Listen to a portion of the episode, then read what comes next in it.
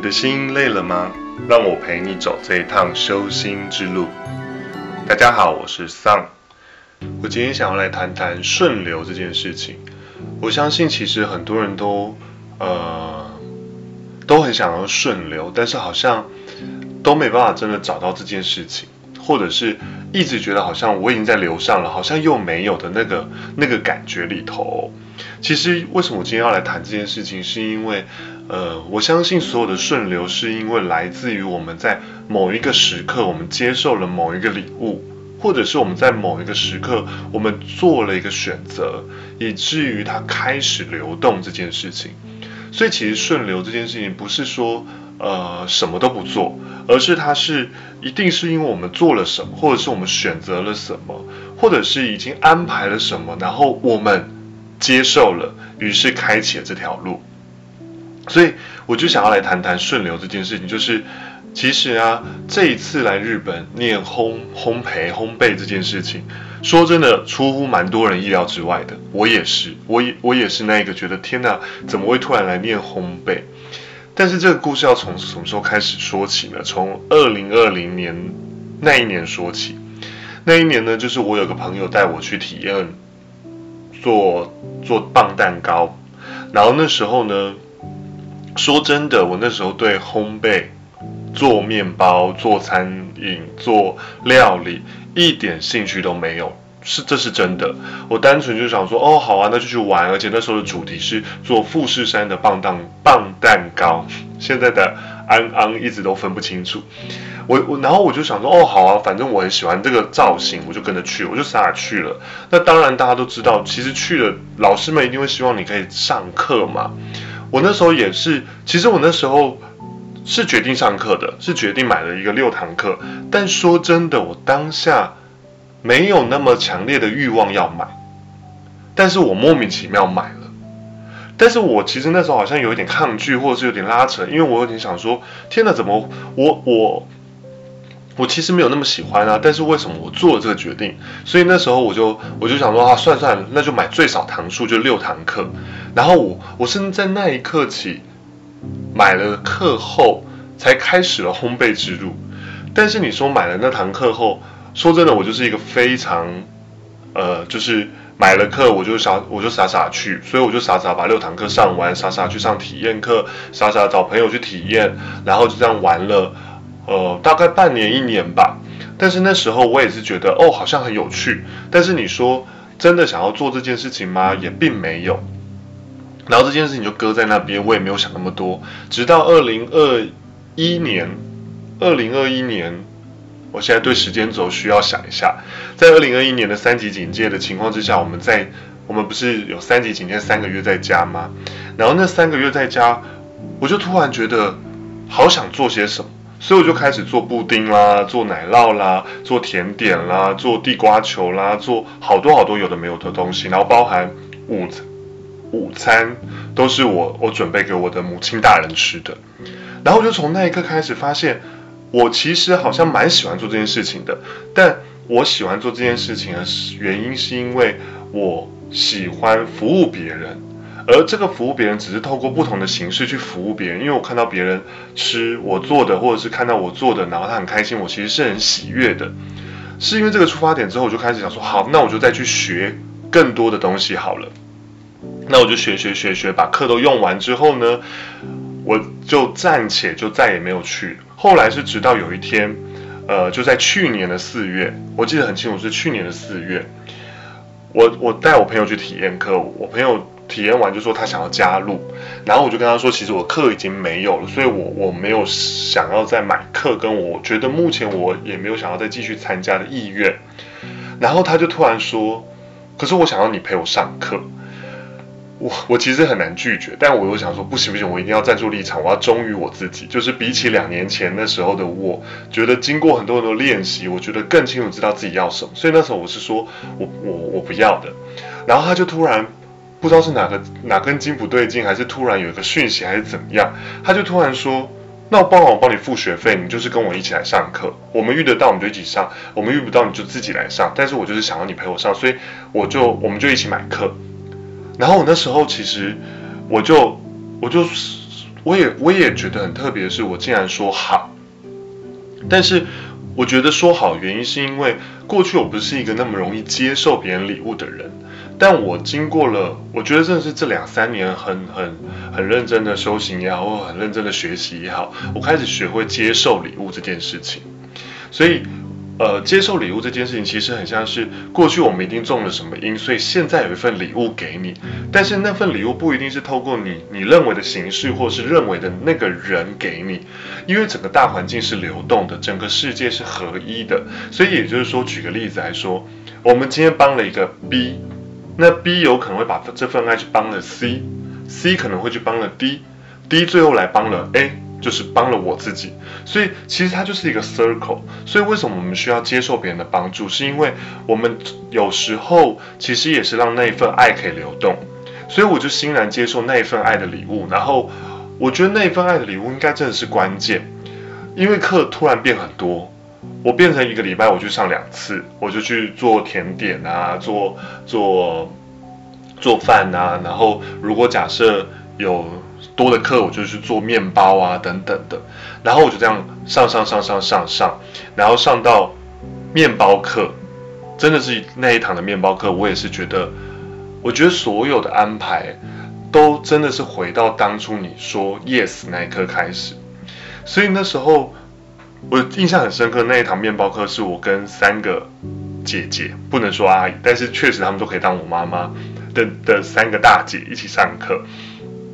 然后那时候我其实有在想说，我要不要买面包课？因为我甜点跟做饭菜我其实学的差不多了。然后我突然觉得我对面包是有兴趣的。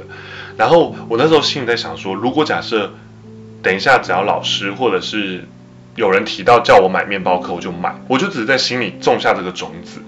然后就做做做做做做做做做完之后呢，姐姐们全部都称赞我怎么做那么漂亮，然后什么是不是第一次做啊，是什么？我就说哦，对我其实没有很常做面包。然后最后他最后突然就有个姐姐突然蹦出来说啊，你买课啦，你就在买课啊，你买课我们都可以一起上课啊。我想说天哪，我刚做了承诺，所以我就在那时候我就买了课，所以我就开始加入了面包系统、面包课这件事情。所以也是因为这些原因，原因都拢了起来之后，发现我后来来到日本学烘焙，真的也不是意外，因为中间还有两个小插曲。一个插曲是我找了一个呃，算是灵魂沟通的老师去聊，而且是在六月，所以等于我四月买课，六月就问了那个灵魂沟通的老师，反正就是我也是我朋友，三跟我讲了三次，我才说哦，好了好了，因为我我都是那种觉得我很像是那种。呃，看医生就我们去看医生的病人，然后呢，我都会觉得前面的人怎么会问题问那么多？但是我真的问不出什么，所以我每次都等很久。但是我进去三分钟就出来，甚至是一分钟就出来。每次我妈都说你怎么没有多问一点？我就想说，我真的不知道问什么哎，我就是觉得哦，好好，然后就傻里傻气的就走出来了。所以那时候灵魂沟通的时候，其实我朋友跟我讲第一次的时候，我也是觉得没 feel，因为我不知道问什么。我问的就是那几个问题，然后问的那几个问题就觉得啊，就是那样子，我也大概都知道是长什么样子了。然后呢，他又跟我讲了第二次的时候，就在六月，我就拿那根，就是那一天我不知道发生什么时候，说好了好了，反正都讲第二次，那就来问问看好了。然后那时候那个老师就跟我形容那个画面，就说呃，我在一个山脚下还是山上的房子，忘记了，反正就跟山有关的房子里，然后我在做料理。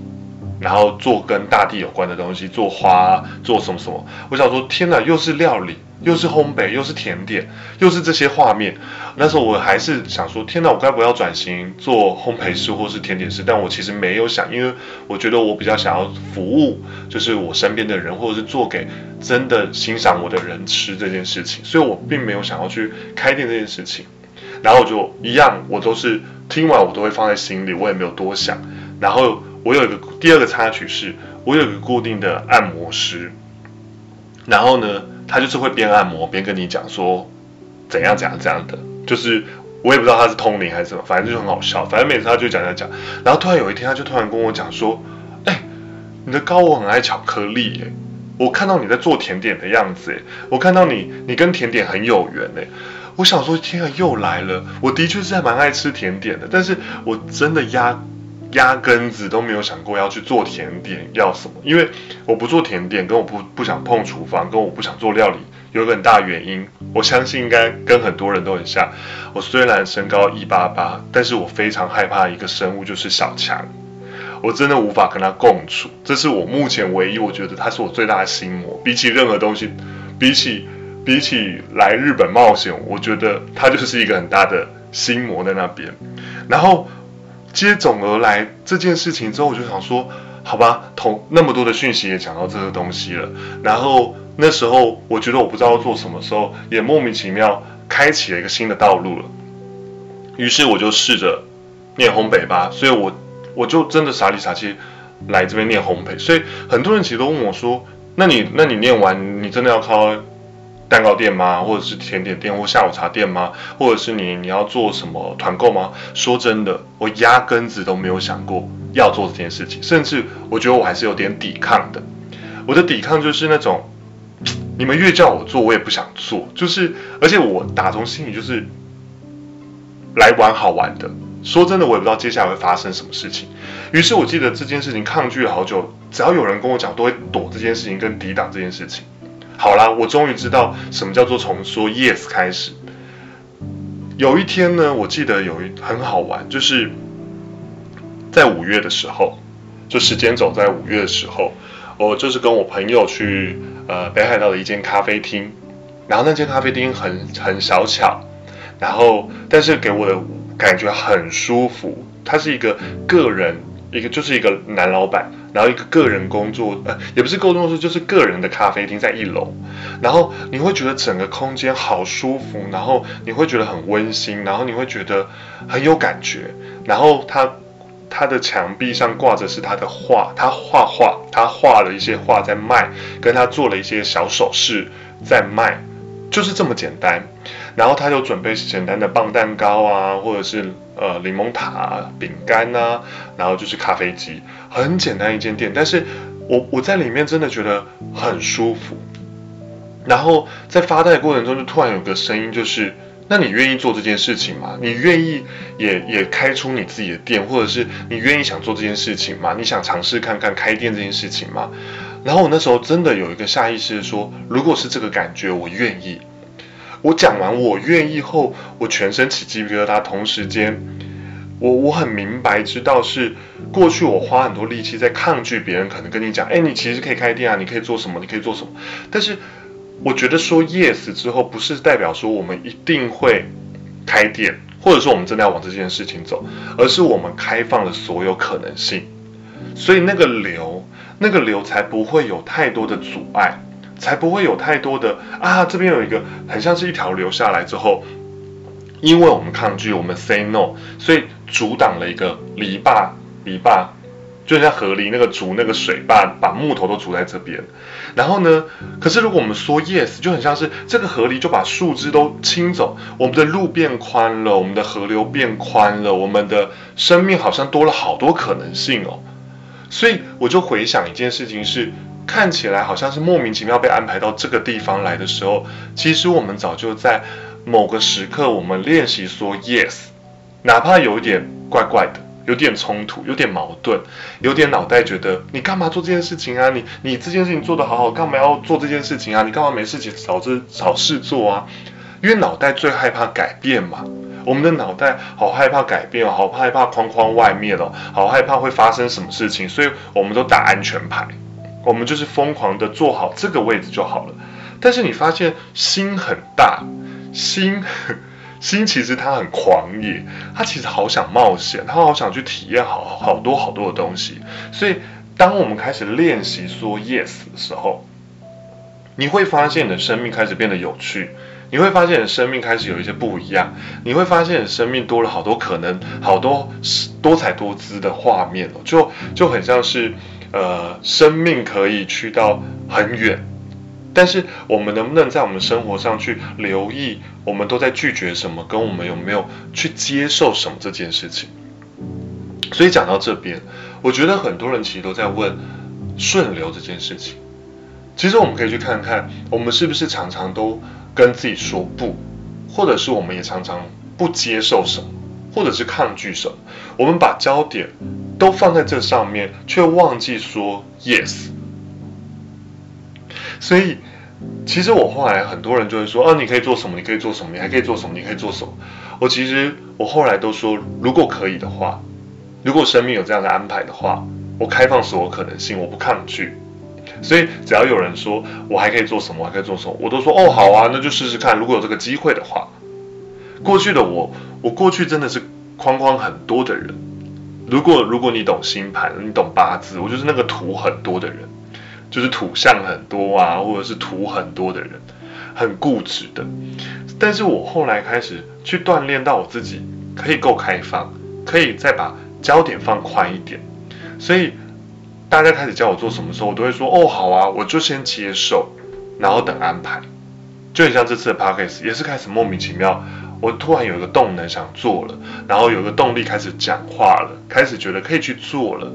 那。